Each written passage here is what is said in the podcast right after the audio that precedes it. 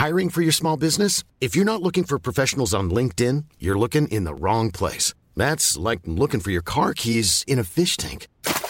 LinkedIn helps you hire professionals you can't find anywhere else, even those who aren't actively searching for a new job but might be open to the perfect role. In a given month, over 70% of LinkedIn users don't even visit other leading job sites. So start looking in the right place. With LinkedIn, you can hire professionals like a professional. Post your free job on linkedin.com slash people today. Heraldo Radio.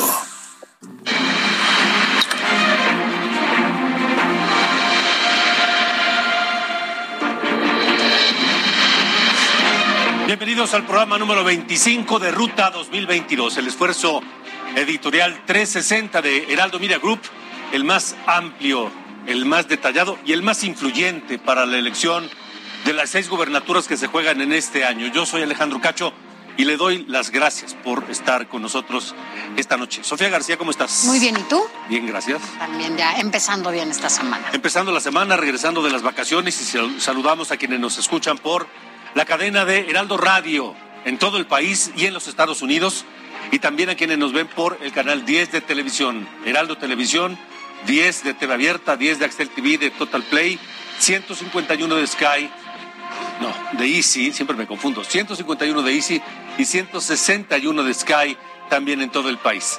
Gracias por escribirnos al 56 24 10 47 10 56 24 10 47 10. Esta noche, esta noche en Ruta 2022, ¿cómo arrancan las campañas electorales los seis estados donde se renovará la gubernatura el próximo 5 de junio? Y también compartiremos con usted pues muchos datos en torno de estos seis procesos y más información, por supuesto, la cancelación de la entrevista o del diálogo con los ecologistas en la presidencia de la República, el asunto de Devani también, los insultos de Donald Trump y mucho esta noche aquí en Ruta 2022. Comenzamos. Faltan 41 días para las elecciones del 2022.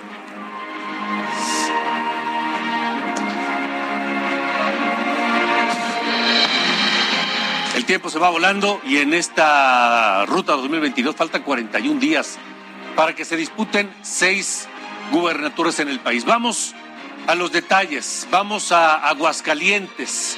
Nueva encuesta esta noche de Opinión Pública, Marketing e Imagen y Heraldo Media Group de las seis gubernaturas en juego.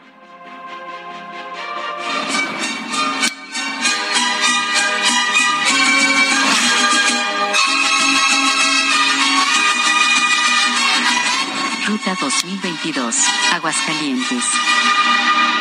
Vámonos en, en estricto orden alfabético. Si hoy fueran las elecciones en Aguascalientes, la gobernadora sería, o la, la candidatura ganadora es la de la panista de la alianza PAN-PRI-PRD, Tere Jiménez, que tiene 44.2% de las preferencias, según la encuesta de opinión pública, marketing e imagen. Le sigue Nora Urrubalcaba Gámez de Morena con el 32.5%. Muy lejos, Anayeli Muñoz de Movimiento Ciudadano con 7.7%, 4.9% la candidata del PT y Partido Verde, Marta Márquez Alvarado, que hay que recordar que en Aguascalientes es el único estado donde se separaron el PT y el Verde y rompieron su alianza con Morena. Allá tienen 4.9% PT y Verde. Luego sigue Fuerza México, Natsieli Rodríguez con 1.8% y hay un 5.8% de indecisos. Gente que no sabe aún por quién votará, pero Tere Jiménez del PAN PRI PRD se consolida al frente en las tendencias electorales en Aguascalientes, Sofía. Así es, ahí en Aguascalientes, como ya lo mencionas, bueno, pues es gobernado por el PAN y su abanderada, Tere Jiménez, siempre ha estado arriba en las preferencias electorales. En la encuesta, vamos a ver cómo ha sido esta evolución. Y es que en la encuesta eh, que se publicó en diciembre tuvo un 44.7%. En febrero llegó al tope hasta registrar el 49.7%. Ya en la valoración de marzo, ya se ubicó en el 46, hubo ahí una baja un poco bajó en, en las preferencias y ya este mes de abril otra vez en el 44.2% de las preferencias. En el caso de Morena, la candidata Nora Rubalcaba, pues siempre se ha ubicado también en segundo lugar. En diciembre, recordemos, tenía el 25%, en febrero el 31.2% y en marzo se recupera otro poco, 32.2 y en abril, en las que se publican hoy, 32.5. Por su parte, Movimiento Ciudadano y su candidata Nayeli Muñoz en diciembre arrancó con el 1.9, en febrero sube a 5.8 marzo en 3.8 y en abril, bueno, pues es su tope 7.7, es el máximo que ha tenido en esta, en esta encuesta de agua, digo, en estas preferencias allá en Aguascalientes. Son cinco candidatas que se disputan la gubernatura de Aguascalientes y vamos a ver el reporte de sus actividades este segundo mes de campaña. Omar Hernández tiene la información. Comenzó el segundo mes de campañas electorales por la gubernatura de Aguascalientes, donde cinco candidatas se disputan la preferencia de la ciudadanía. Este lunes, Tere Jiménez de la coalición Va por Aguascalientes del PAN, PRI y PRD firmó el compromiso de integrar un gobierno equitativo donde al menos la mitad de integrantes sean mujeres, con poder para tomar decisiones en los programas públicos. Que exista oportunidad para que las mujeres puedan y podamos tomar decisiones. Nora Rubalcaba de Morena ha estado muy activa presentando propuestas en las redes sociales con la intención de llegar a la población joven de la entidad que no acude a los mítines. Durante el fin de semana anunció su propuesta de digitalizar los trámites gubernamentales. La candidata Natsiyeli Rodríguez de Fuerza por México denunció que en la entidad ya operan brigadas de apoyo foráneas, incluso de partidos de izquierda. Hizo un llamado a un pacto de civilidad que por cierto no fue firmado por el resto de las candidatas ante el INE. Que hay personas de otros estados de la Ciudad de México operando a favor de una candidata. Ana Yeli Muñoz de Movimiento Ciudadano se sumó al reclamo de justicia para las mujeres y durante el fin de semana propuso el fortalecimiento de la Fiscalía Especializada en materia de violencia contra la mujer. La candidata del Partido del Trabajo y Partido Verde Ecologista de México, Marta Márquez, anunció dos proyectos de escuelas de tiempo completo denominados Juntos Hacemos la Tarea y Escuelas para Padres. De esta manera está por llegarse a la mitad del proceso de campañas en la entidad rumbo a las votaciones del 5 de junio.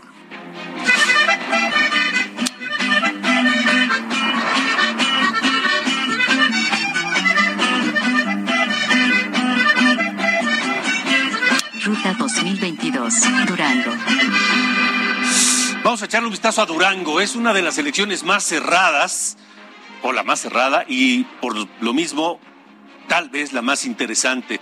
Porque allá en Durango la alianza eh, del PRI con el PAN y PRD podría refrendar el poder con Esteban Villegas. Hay que recordar que Durango está gobernado actualmente por el Partido Acción Nacional y José Rosa Saiz Puro, pero en la alianza PAN, PRI y PRD con Esteban Villegas al frente, podrían mantener la gubernatura de eh, Durango, aunque es un empate técnico.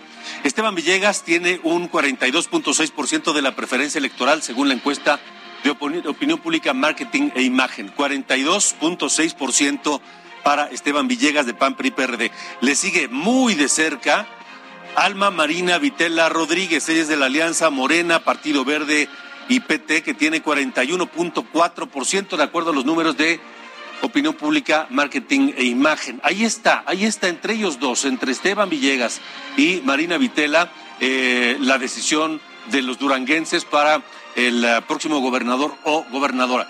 Tercer lugar, Patricia Flores, de Movimiento Ciudadano, lejos, muy lejos, tiene 4% de las preferencias, mientras que los punteros Esteban Villegas, de PRI, PAN, PRD, y Alma Marina Vitela, de Morena, Partido Verde y PT, están arriba del 47%. Patricia Flores de Movimiento Ciudadano tiene cuatro puntos, diez veces menos.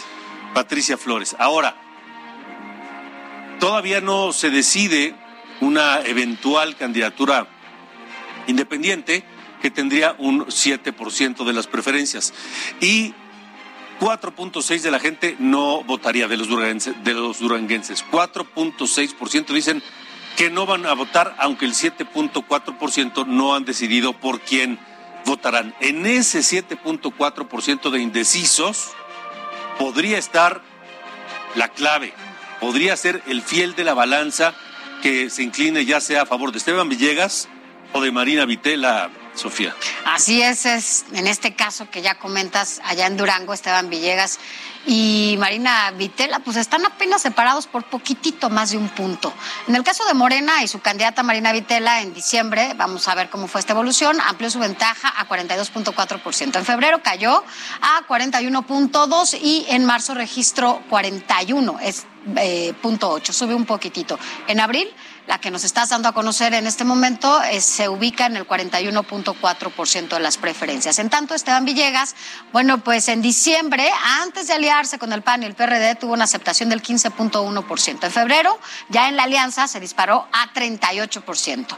En marzo, 39.6% y en abril, el 42.6%. Está es el mes más alto. Y por último, Movimiento Ciudadano, ya lo decías, eh, se mantiene muy lejano a todos, pero bueno, en diciembre tuvo este 4%, en febrero el 4.8%, en marzo 3.1% bajó y de nuevo llega a este 4% que tenía al inicio, Alejandro. Así las cosas allá en Durango, pero sin duda será la más interesante. ¿eh? Es la más interesante. Se reporta un empate técnico prácticamente en este momento en Durango, Sofía. Vimos cómo los números se han ido moviendo. Por eso este, este tracking, este seguimiento que hacemos en Ruta 2022 es muy interesante porque no solamente le decimos cómo están al día de hoy, cuál es la preferencia electoral que reportan los candidatos o candidatas a el día de hoy, sino cómo se han ido moviendo desde diciembre, en que comenzamos este esfuerzo de Ruta 2022 hasta el día de hoy,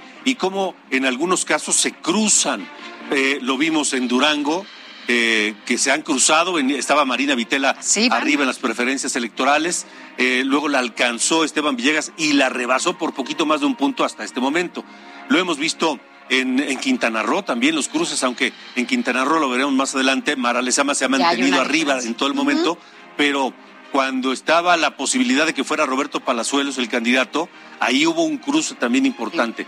En fin, ¿cuál es el reporte de las actividades? De los aspirantes a gobernar Durango. Vamos allá con Ignacio Mendívil.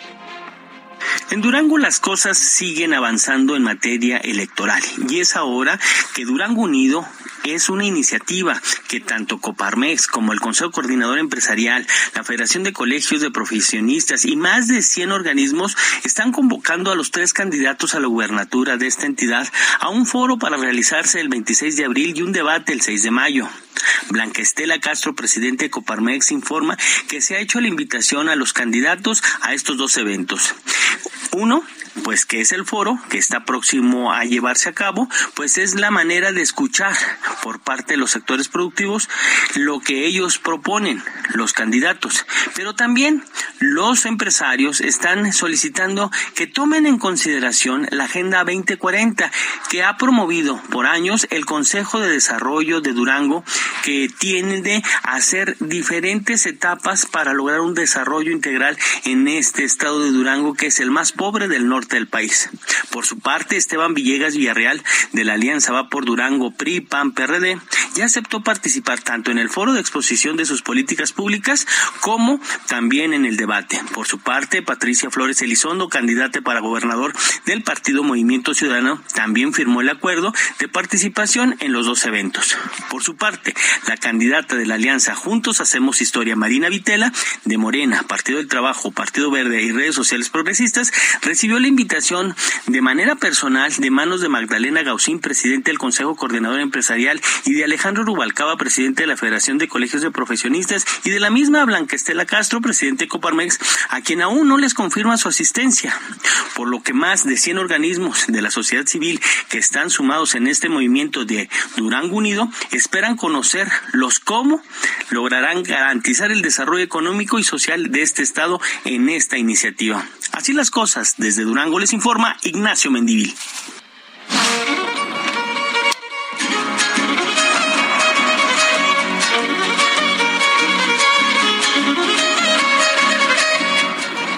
Ruta 2022, Hidalgo. En Hidalgo, Julio Menchaca de la coalición Morena, PT, Panal, sigue arriba en las preferencias electorales, tiene 43.3% según la última encuesta de Opinión Pública, Marketing e Imagen, 43.3% de las preferencias electorales para el candidato de Morena PT y Partido Verde, Julio Menchaca. Carolina Villano, del PAN PRI PRD, tiene 34.6%, segundo lugar, pero está eh, pues nueve puntos abajo la candidata Carolina Villano. Tercer sitio, Francisco Javier Berganza, de Movimiento Ciudadano, muy lejos, muy lejos, no llega al 5%, tiene 4.8% de las preferencias electorales. Este hombre que ha sido candidato del PAN y ha sido candidato del PRD, todo allá en Hidalgo, todas las ha perdido y hoy va por Movimiento Ciudadano. Por el Partido Verde Bajo, José Luis Lima Morales, que hay que recordar que el Partido Verde iba en alianza con Morena PT y Nueva Alianza en Hidalgo y de pronto se separó. De pronto se separó en un movimiento político, eh, una estrategia eh, allá entre la alianza de Morena, PT y Nueva Alianza con el Partido Verde y nombraron a José Luis Lima Morales como su candidato que tiene 2.3%, es una participación meramente simbólica la del candidato del Partido Verde en Hidalgo. Ahora, hay 8% de indecisos en Hidalgo, 8% de indecisos. Esos indecisos podrían en algún momento, digo, estamos en el segundo mes de campaña. Mejor dicho, estamos empezando el, primer mes, empezó el, el 5 de abril las campañas. Eh, vamos a cumplir el primer mes de campaña, luego será eh, todo mayo y finalmente en junio. Entonces, ¿qué va a pasar con ese 8% de personas que en Hidalgo todavía no saben por quién van a votar? La diferencia entre eh, Julio Menchaca y Carolina Villano es de nueve puntos. Entonces... Y ese 8% es importante. Eso ya es importante, aunque nadie garantiza que ese 8% completo se vaya a ir hacia un candidato nada más. Ah. Pero todavía falta la mitad de la campaña, todavía pueden pasar cosas. Muchas cosas allá, así es, en Hidalgo. Hidalgo, bueno, pues como lo comentas, siempre ha ido a la cabeza morena en estas preferencias y aunque la alianza PRI-PAN-PRD también ha estado cobrando fuerza. Bueno, en este tracking señala que si hoy fueran las elecciones, Julio Ramón Menchaca ganaría por un amplio margen, ¿no? en diciembre se ubicó en el 48.50%, en febrero cayó 8 puntos, mira estos 8 puntos que, que lo separa ahora y registró el 40.6 en marzo, 46.1 y bueno, pues en este mes de abril tiene el 43.3% de las preferencias. En tanto, bueno, pues por su parte esta alianza PRI, eh, bueno, en diciembre, antes de que se conformara todo en, diciembre, eh, obtuvo el 22.50% del PAN sin alianza y se ubicó en 8.5%. Eh, ya en la alianza PRI-PAN-PRD alcanzaron en febrero el 28.1% el 34 para marzo y ahora está en el 34.6% ya en la alianza y ya con candidata clara. Y por último, Movimiento Ciudadano logró en diciembre el 1.7%, en febrero el 7%, en también en marzo tuvo el 4.8 y en abril pues igual se mantienen. Ellos no han subido ni bajado, se mantienen en este 4.8%. Pero mira, también Hidalgo puede ser interesante, ¿no? Porque han estado bajando, bueno, Menchaca bajó 8 puntos, ahora hay un indeciso, un indecisos del 8%, entonces, bueno, pues quién por eso, por eso el tracking de opinión pública, marketing, imagen y que hacemos en Ruta 2022, porque este tracking solo lo ve aquí, no lo ve en ningún otro lado. Este seguimiento mes con mes de cómo van registrándose los números eh, muestra claramente cómo Morena, el candidato Julio Menchaca, aunque comenzó y sigue a la cabeza del proceso, comenzó con 8,5% de las preferencias y hoy, cinco meses después, tiene 43.3, es decir, cinco puntos menos que al principio. Eso, eso es normal, es una tendencia normal. Solo hay que ver que esas eh, subidas o bajadas no sean demasiado pronunciadas. Cuando se conformó la alianza PRI-PAN-PRD en Hidalgo, lograron el 28.1% y hoy tienen el 34.6%. O sea, han ido en, subiendo. subiendo de manera eh, constante de 28.1 a 34 y ahora suben poco, 34.6, pero finalmente es una subida. ¿Cuáles son las actividades de los candidatos allá en Hidalgo? Vamos con José García. La candidata de la coalición Va por Hidalgo, Carolina Vigiano Austria, aseguró que defenderá a las personas de escasos recursos en el Estado para que reciban estos apoyos sin condiciones por parte de los gobiernos emanados de Morena y por ello aseveró que Hidalgo dejará de ser un patio trasero del Valle de México. La banderada del PRI PAN PRD aseveró que Hidalgo está preparado para ser gobernado por primera vez por una mujer, por lo que enfatizó que se atenderá a la población de escasos recursos económicos que se encuentra en abandono. Escuchemos lo que dijo. Tienen derecho al programa. Por su parte, el aspirante común de Juntos Hacemos Historia en Hidalgo, Julio Menchaca Salazar, señaló que sus adversarios han intentado comprar las voluntades de la ciudadanía debido a que están desesperados, pero afirmó que los ciudadanos no dejarán que se pierdan las voluntades en el proceso electoral. El abanderado de Morena, Partido del Trabajo y Partido Nueva Alianza enfatizó que a partir del 5 de junio iniciará la transformación histórica de la entidad para que se atiendan estas problemáticas que afectan a los ciudadanos que han sido abandonados por años por diferentes gobiernos del mismo partido político y por ello se comprometió a impulsar correctamente los recursos económicos del Estado. Escuchemos lo que dijo. De cómo quieren apropiarse de un gobierno como si fuera un botín. Meten dinero, mucho dinero, pero que les digamos desde Mestitlán, no les va a alcanzar para comprar la dignidad y el honor de las mujeres y hombres de Hidalgo. El candidato Movimiento Ciudadano, Francisco Berganza Escorza, acusó a Menchaca de ser el más prista entre los pristas a la aspirante a la gobernatura de Hidalgo y por ello enfatizó que es la única persona que no ha militado en ese partido, por lo que representa la verdadera alternancia para combatir la corrupción que ha prevalecido en la entidad. Asimismo, el candidato del Partido Verde Ecologista de México, José Luis Lima Morales, mencionó que es fundamental que se posicione una agenda ambiental para que se atiendan las problemáticas que prevalecen en el municipio de Tula, donde se han contabilizado diferentes problemas ambientales. Informó desde el estado de Hidalgo José García para Heraldo Media Group.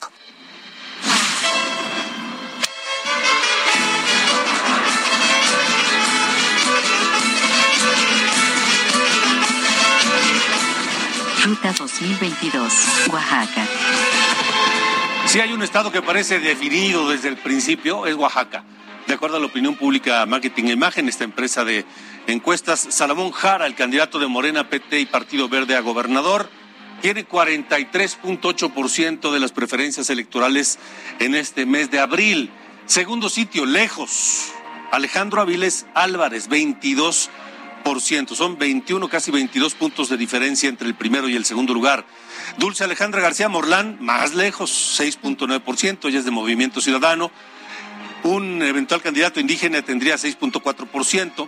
Natividad Díaz Jiménez del PAN todavía está más abajo, 3.3% de las preferencias. Y si usted creía que no podía haber nadie más abajo, pues sí. Bershaín Azael López de Nueva Alianza, 1.8%. Casi 10% de los oaxaqueños aún no decide por quién votará. Bueno, y para el caso de Oaxaca, las tendencias han favorecido a Morena, como ya lo mencionabas. En diciembre, rápidamente, se ubicó en el 51% de la aceptación, desde siempre estuvo arriba. Para febrero bajó 7 puntos y obtuvo el 43.4%. En, en la encuesta de marzo, ya con la coalición, eh, empezó con el 43.9%. En abril, volvió a mantenerse en primer lugar con el 43.8%.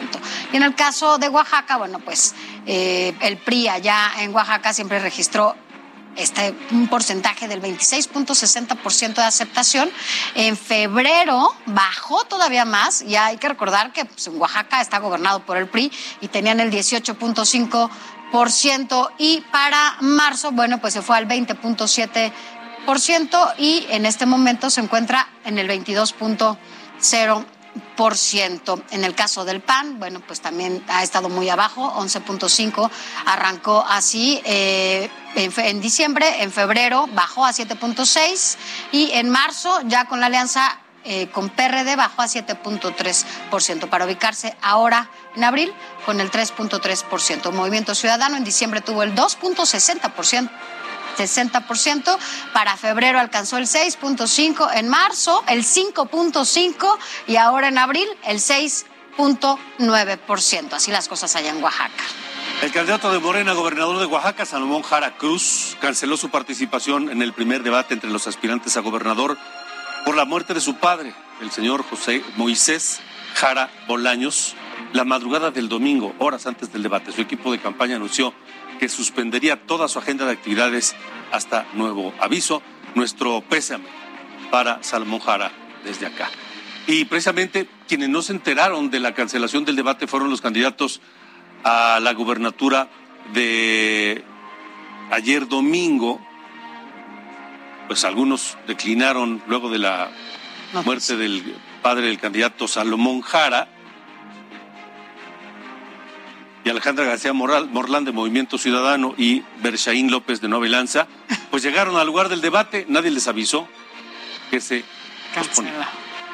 Es momento de ir a una pausa antes de ir a Quintana Roo y Tamaulipas. Los dos estados están muy interesantes.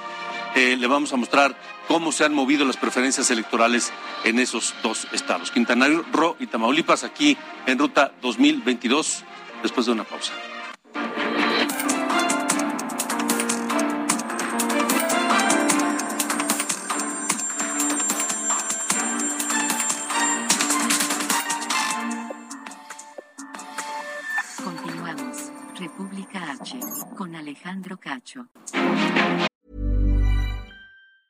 Hiring for your small business? If you're not looking for professionals on LinkedIn, you're looking in the wrong place. That's like looking for your car keys in a fish tank. LinkedIn helps you hire professionals you can't find anywhere else, even those who aren't actively searching for a new job but might be open to the perfect role. In a given month, over 70% of LinkedIn users don't even visit other leading job sites. So start looking in the right place. With LinkedIn, you can hire professionals like a professional. Post your free job on linkedin.com slash people today.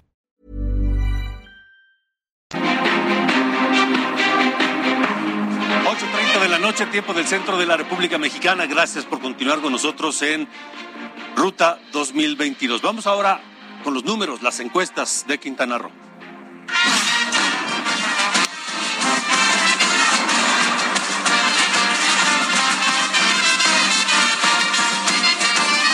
Ruta 2022, Quintana Roo. De acuerdo con Opinión Pública Marketing e Imagen, Mara Lezama, la candidata de Morena, PT y Partido Verde, en abril tiene casi 40% de la preferencia electoral, 39.5% Mara Lezama, seguida por la candidata Laura Fernández Piña. Ella es la candidata de la alianza PAN-PRD que tiene 21.2% de las preferencias electorales. En tercer lugar, lejos, José Luis Pech, de Movimiento Ciudadano, que tiene 16.2%. Eh, más abajo, Leslie Hendrix Rubio, del PRI, 6.6%. Luego, Nibardo Mena Villanueva, 2.9%, tiene un partido, eh, la representación de un partido local.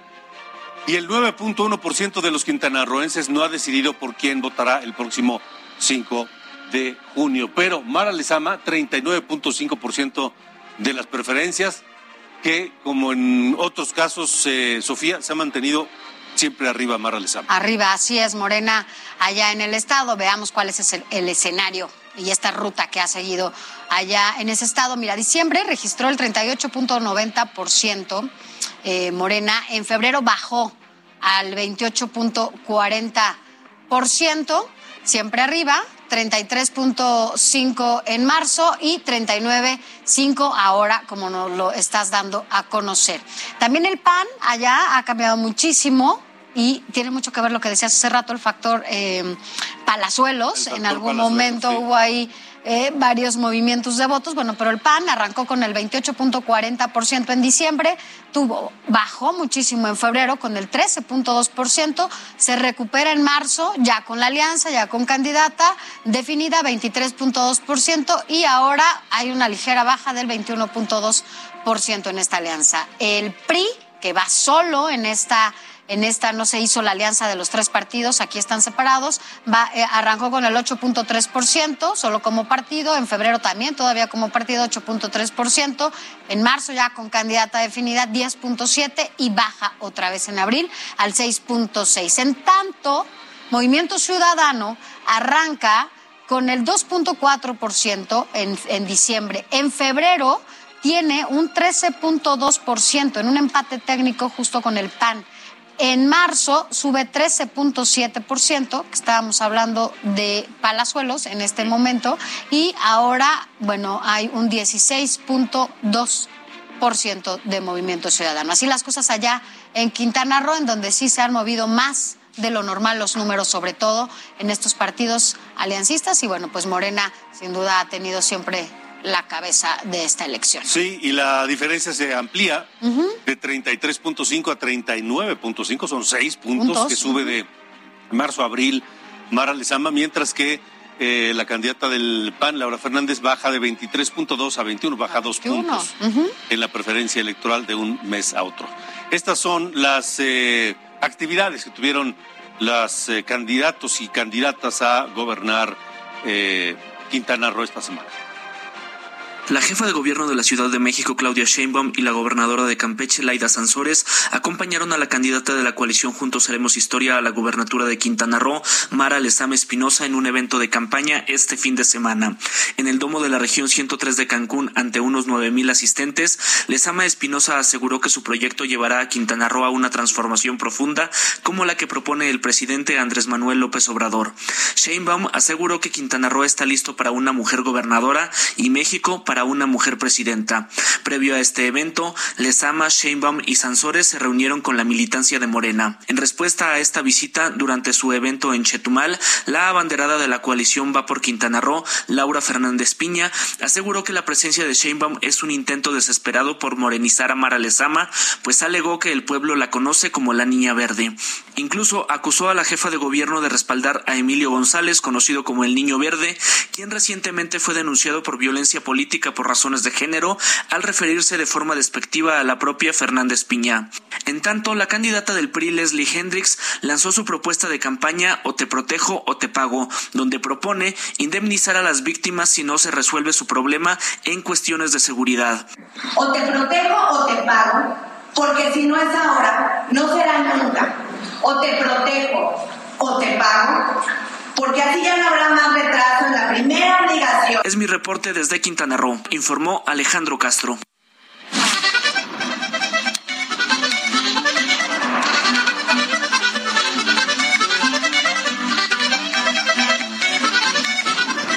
Ruta 2022, Tamaulipas. Vamos a la última eh, elección de gobernador para este año, Tamaulipas, porque allá de acuerdo a Opinión Pública Marketing e Imagen, los números están así.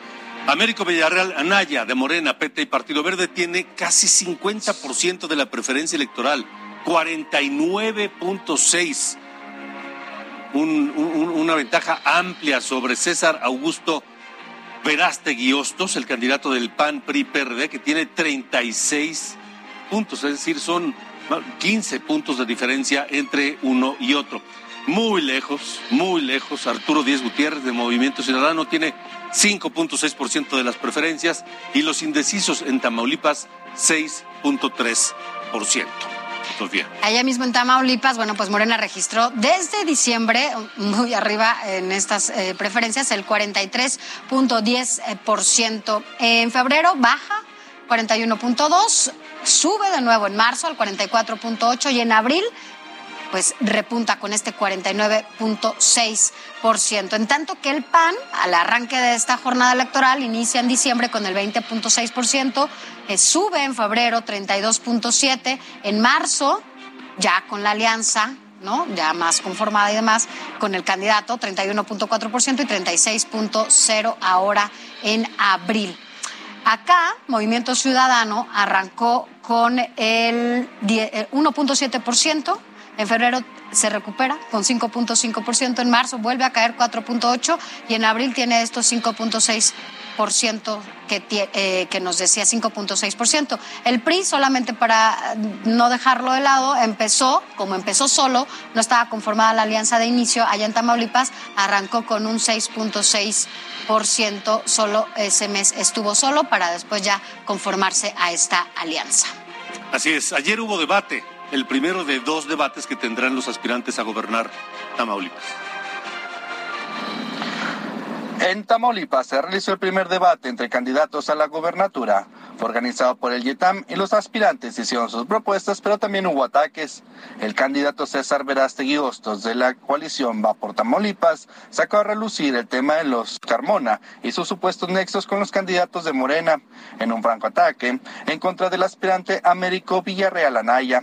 Esto fue lo que dijo César Verástegui Hostos. Y quiero decirle a Américo, qué ingrato en negar a Sergio Carmona cuando están las fotos con él. Y ahí va a salir públicamente donde está con las, en las fotos en su casa y siempre lo patrocinó para sacar la elección de Sinaloa. ¿Qué compromisos hizo Américo en Sinaloa? Que nos diga aquí frente a las cámaras. Por su parte, Américo Villarreal Anaya manifestó que lo señalado es una falsedad y acusó al gobierno de Tamaulipas y a su aliado PRD de que encarpetar a todo mundo para causar miedo en estas elecciones. Hizo énfasis en lo que señala el PRD de presuntos nexos con la delincuencia organizada. Es totalmente falso. Esto fue lo que comentó Américo Villarreal Anaya. Nuevamente, pura falsedad, puro invento. Ahí están haciendo y mandando a su aliado, el PRD, hacer denuncias sobre documentos apócrifos para ver cómo siguen inventando y cómo siguen haciendo carpetas, como se ha caracterizado esta administración, de estar encarpetando a la gente para intimidizarla, para eh, eh, hostigarla.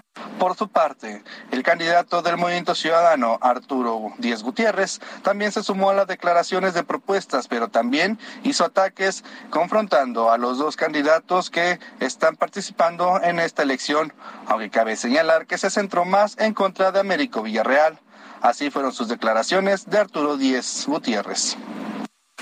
No hay que pactar como ellos dos que pactaron con la delincuencia. No hay que pactar. Vamos a generar fuentes de empleo vamos a dar oportunidades de trabajo y vamos a hacer región y platicarlo con el gobierno de Nuevo León, con el gobierno de Texas para generar fuentes de empleos. Desde Tamaulipas, Carlos Juárez.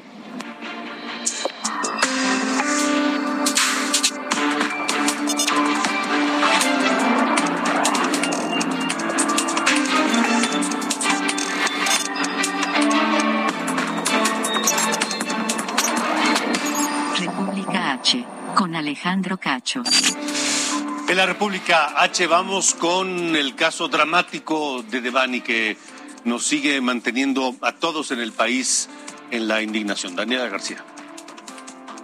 El padre de Devani Escobar, acompañado del gobernador Samuel García, reveló que existen videos donde se puede observar a Devani ingresar por su cuenta y sola al motel Nueva Castilla, donde su cuerpo fue localizado el pasado jueves. Escobar aseguró que la Fiscalía General de Justicia les mostró los videos donde se ve a la joven ingresar al inmueble y caminar por algunos minutos. Sin embargo, todavía se investiga qué fue lo que provocó su muerte, que ahora es analizada con perspectiva de género después de que la Fiscalía Especializada en Feminicidios atrajera el caso para investigar con perspectiva de género. Misma fiscalía que aseguró el inmueble donde fue encontrado el cuerpo de Devani este lunes para realizar las investigaciones pertinentes ahora que trajeron el caso. De igual manera, este mismo lunes se realizó un homenaje para el estudiante de la Facultad de Derecho de la Universidad Autónoma de Nuevo León. Los padres de Devani estuvieron acompañados de estudiantes y directivos de la máxima casa de estudios y agradecieron el apoyo y las muestras de cariño que han recibido por parte de la sociedad estudiantil y en general del Estado sin embargo, el padre de la joven advirtió que siguen esperando que se esclarezca el caso y pidió que caiga todo el peso de la ley para los culpables y las autoridades que hayan sido omisas en la investigación. Informó desde Monterrey, Nuevo León, para Heraldo Media Group, Daniela García. Y mientras las investigaciones avanzan, la sociedad exige justicia para que se, se esclarezca la muerte de Devani. El fin de semana, colectivos feministas se manifestaron en varias partes del país.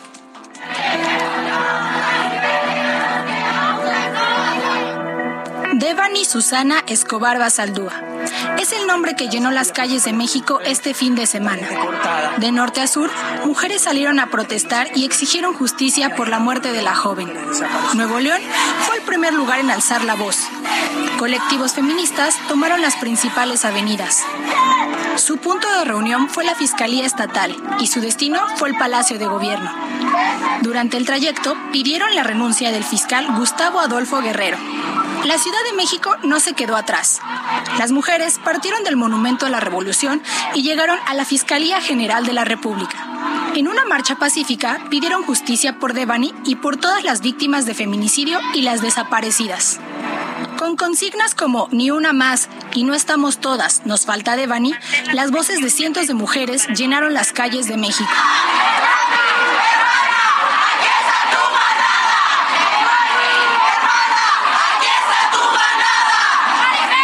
Chilpancingo Guerrero hicieron un performance para conmemorar a las víctimas de feminicidio.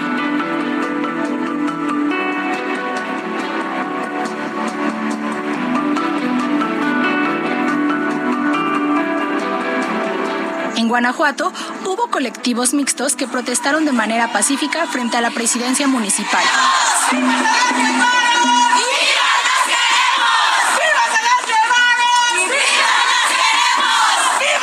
Tijuana, Baja California, pidieron reunirse con las autoridades.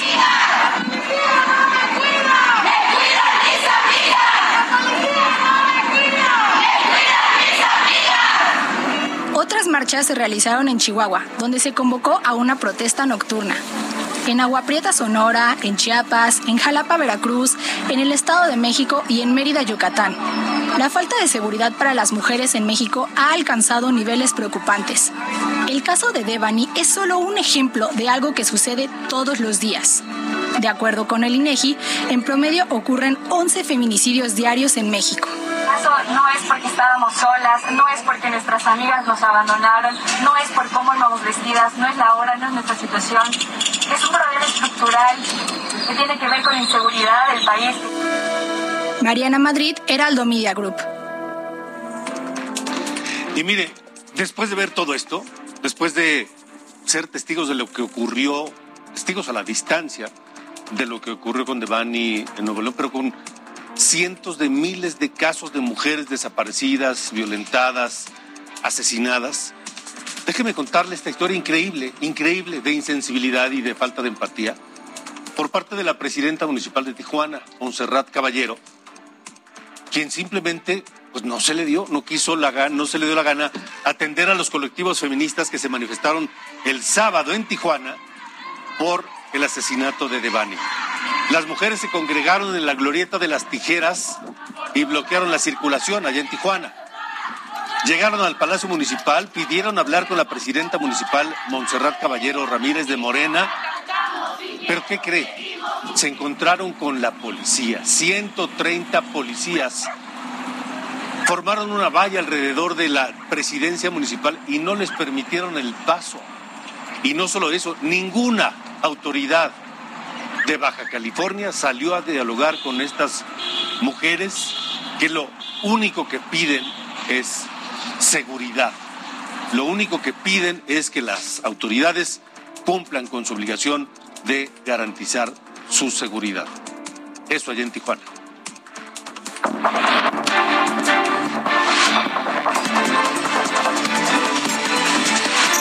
Entre curules, con Sofía García. Bueno, pues después del fracaso de la reforma eléctrica por no lograr los votos requeridos para su aprobación, pues la oposición en la Cámara de Diputados ha dado a conocer que han recibido muchas amenazas de muerte eh, a través de llamadas telefónicas o bien las redes sociales, así como carteles con la etiqueta de traidores a la patria que promueve Morena. Y bueno, pues ante esta situación, hoy el diputado panista Jorge Triana se presentó ante la Fiscalía General de la República para denunciar penal y civilmente a Mario Delgado y Citlali Hernández, a quienes señaló como responsables de todo lo que les pueda ocurrir. Escuchemos a Jorge Triana. También queda aquí el precedente de que todo lo que nos suceda a partir de este momento, bueno, pues hacemos responsables tanto al presidente del partido Movimiento Regeneración Nacional como a la secretaria general por las expresiones de odio que han manifestado, por el llamado al linchamiento público eh, en contra de las personas que votamos en contra de una reforma eh, eh, constitucional que presentó el presidente de la República y bueno, quien no está a favor de estas amenazas y no, y no tampoco a favor de este discurso de odio es Ricardo Monreal, quien dijo que bueno, él no se va a sumar a ningún linchamiento, que el país requiere en estos momentos acuerdos y consensos. Vamos a escuchar lo que dijo Ricardo Monreal. Yo no coincido, no simpatizo con climas de linchamiento. Yo creo que el debate debe estar en las cámaras, en los órganos colegiados en la calle, eh, porque no me gusta a mí la eh, división ni la confrontación. El país eh, está pasando por una etapa de transición política y todos tenemos que hacer un esfuerzo de conciliación. Bueno, y a propósito de Ricardo Monreal, decirte que, bueno, pues él ya había adelantado que esta semana van a llegar las reformas, la electoral y la de la Guardia Nacional al Congreso la de la Guardia Nacional al Senado y la electoral a la Cámara de Diputados. Ambas se ven muy difíciles de que salgan, muy difícil. Así que la tendrán otra vez muy complicado, Morena, para que logren estos votos, pero por lo pronto aquí les daremos a conocer cuál es el trabajo que se lleva allá en la Cámara, porque el 30 se acaba ya este, este eh, periodo, ordinario. Y decirte rápido que, pues, ¿quién crees que ya sí tiene fecha para ir a la Cámara de Diputados a decir por qué quitó?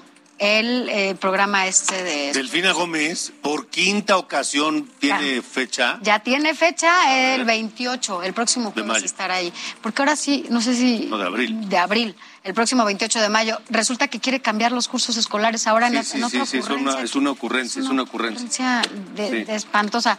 Pero pues así las cosas en el Congreso quieren hacer todo antes de irse a la... Y de última hora decirte también que pues amor con amor se paga, Alejandro, y las comisiones de Relaciones Exteriores América Latina y el Caribe ya ratificaron a Carlos Aiza como embajador de México en Dominicana después de que su hijo votó a favor de la reforma eléctrica. Lealtad con embajada, con embajada se paga. Oye, pues está padre. ¿No? Amor con embajada se paga. amor con amor. así las cosas acá entre curules. Ya veremos cómo van las reformas. Muy bien. 8 con 49, el presidente López Obrador estuvo en San Luis Potosí. Junto con el gobernador Ricardo Gallardo supervisó la modernización de la carretera Ciudad Valles Tamazunchale. Anunció 3 mil millones de pesos para su conclusión. No le voy a fallar a la gente para mejorar la seguridad en San Luis Potosí, dijo el presidente y prometió ampliar los cuarteles de la Guardia Nacional y reconoció los programas sociales emprendidos por el gobierno de Ricardo Gallardo allá en San Luis Potosí. Son las ocho con cincuenta, diez para las nueve. Esto es República H. Bueno, pues ¿en qué va el tema de los ambientalistas que están en contra del tramo número 5 del tren Maya y el diálogo que les ofreció el presidente López Obrador, que ellos primero dijeron que sería ya, el presidente dijo no, que vengan acá a platicar conmigo a Palacio Nacional, y cuando ellos aceptaron, les cancelaron 24 horas antes el encuentro. El pretexto fue que como Eugenio Derbez había dicho que él no iba a asistir por cuestiones de trabajo, pues entonces, pues que querían utilizar políticamente el, el, acto. Y ya sabe, para el presidente todo es politiquería. Pero, ¿qué va a pasar ahora? Los colectivos estuvieron aquí en la Ciudad de México, sí fueron a Palacio Nacional y ahí dieron una conferencia de prensa. Y bueno, el presidente Andrés Manuel López Obrador afirmó que también este lunes fueron pues las celebridades quienes rechazaron, eso es lo que dijo el presidente, rechazaron el diálogo previsto para hoy, como ya se lo comentábamos. Eh, advirtió que lo mejor para que los conservadores corruptos, así lo dijo el presidente, no quieran utilizar al gobierno federal es que los atienda la Semarnat o bien el director de Fonatur, que es el responsable de la obra, así lo dijo el presidente. Acerca del diálogo, pues resultó de que los que salieron en la televisión, en los medios, rechazaron el diálogo. Dijeron que no, ¿cómo se llama el actor? Eugenio Derbez y otros. Y este, querían que recibiéramos a ambientalistas reales o supuestos. Bueno, y como le decía, los eh, ambientalistas sí fueron a Palacio Nacional y ahora resulta que ellos también son traidores a la patria. no puede ser. Los defensores de la 4T pues los increparon y les gritaron que eran unos traidores a la patria. Este es el reporte. Es temor, no sé si es miedo, no sé si es indiferencia, pero lo que sí es es que aquí habemos un grupo de ciudadanos que lo único que queremos es dialogar con ustedes. Luego de que el presidente Andrés Manuel López Obrador cancelara la reunión con actores y especialistas que se oponen a la construcción del tren Maya, un grupo de ambientalistas se manifestó afuera del Palacio Nacional. Eh, estamos evidentemente tristes, no molestos, pero sí tristes, desconcertados, porque pues nos invitaron, eh, nos solicitaron una lista de 10 personas, la cual se recibió, se confirmó con Jesús Ramírez, quien es el que lidera la comunicación de la, de la, de la vocería ¿no? del Gobierno de la República, Comunicación Social y se nos cancela, se nos cancela y eso pues eh, nos hace reflexionar sobre la poca disponibilidad de diálogo. El grupo de ambientalistas pertenecientes al colectivo Sélvame del Tren pretendía dar a conocer el impacto ambiental que tendría la construcción en el tramo 5 que va de Tulum a Cancún, donde existen cuevas y cenotes. Y que lo delicado y que a veces las personas no lo entienden es que pegado a la costa, donde está construido Playa del Carmen y Cancún, hay una zona de soporte. El problema es cuando tú construyes un poco más adentro hacia la selva, eh, el piso es muy delgadito. Pasando por el tema del medio ambiente que va a segmentar a la población más grande de jaguar y que se van a hacer pasos de fauna, creo que sí se puede mediar las formas. El problema es que ese lugar en donde van a construir también corre en riesgo el mismo tren. Se dijo en algún momento que se utilizaría el tren para transportar combustibles. El día que ese tren se descarrile ahí con combustibles, van al subsuelo. Van Los colectivos y figuras públicas que se oponen a la construcción del tren Maya continuarán en la defensa legal para evitar que el tren se construya por el tramo 5. Actualmente hay un amparo que permitió la suspensión no definitiva del tren Maya. Tras unas horas de la manifestación, el vocero de la presidencia, a través de un Twitter, dijo que detrás de los opositores existe un negocio y no un interés por el medio ambiente. Javier Ruiz, Heraldo Televisión. Y no solamente eso, culparon a Eugenio Derbez de que su cancelación provocó que no se llevara a cabo el encuentro, pero Eugenio Derbez contestó de inmediato. Hola, ¿cómo están? Este, estoy haciendo este video para que vean que estoy filmando. Eh, hoy teníamos una reunión con el presidente, eh, todos los del movimiento de Sélvame del Tren, y nos las cancelaron ayer, a 24 horas de la reunión nos las cancelaron. Fui el único de los 70 o más de 70 cantantes, artistas, ambientalistas que conforman este grupo. Fui el único que dije que no podía por razones de trabajo. Y otra cosa... Esto fue República H con Alejandro Cacho. Even when we're on a budget, we still deserve nice things. Quince is a place to scoop up stunning high-end goods for 50 to 80% less than similar brands. They have buttery soft cashmere sweaters starting at $50, luxurious Italian leather bags, and so much more. Plus, Quince only works with factories that use safe, ethical, and responsible manufacturing. Get the high-end goods you'll love without the high price tag with Quince. Go to quince.com slash style for free shipping and 365-day returns.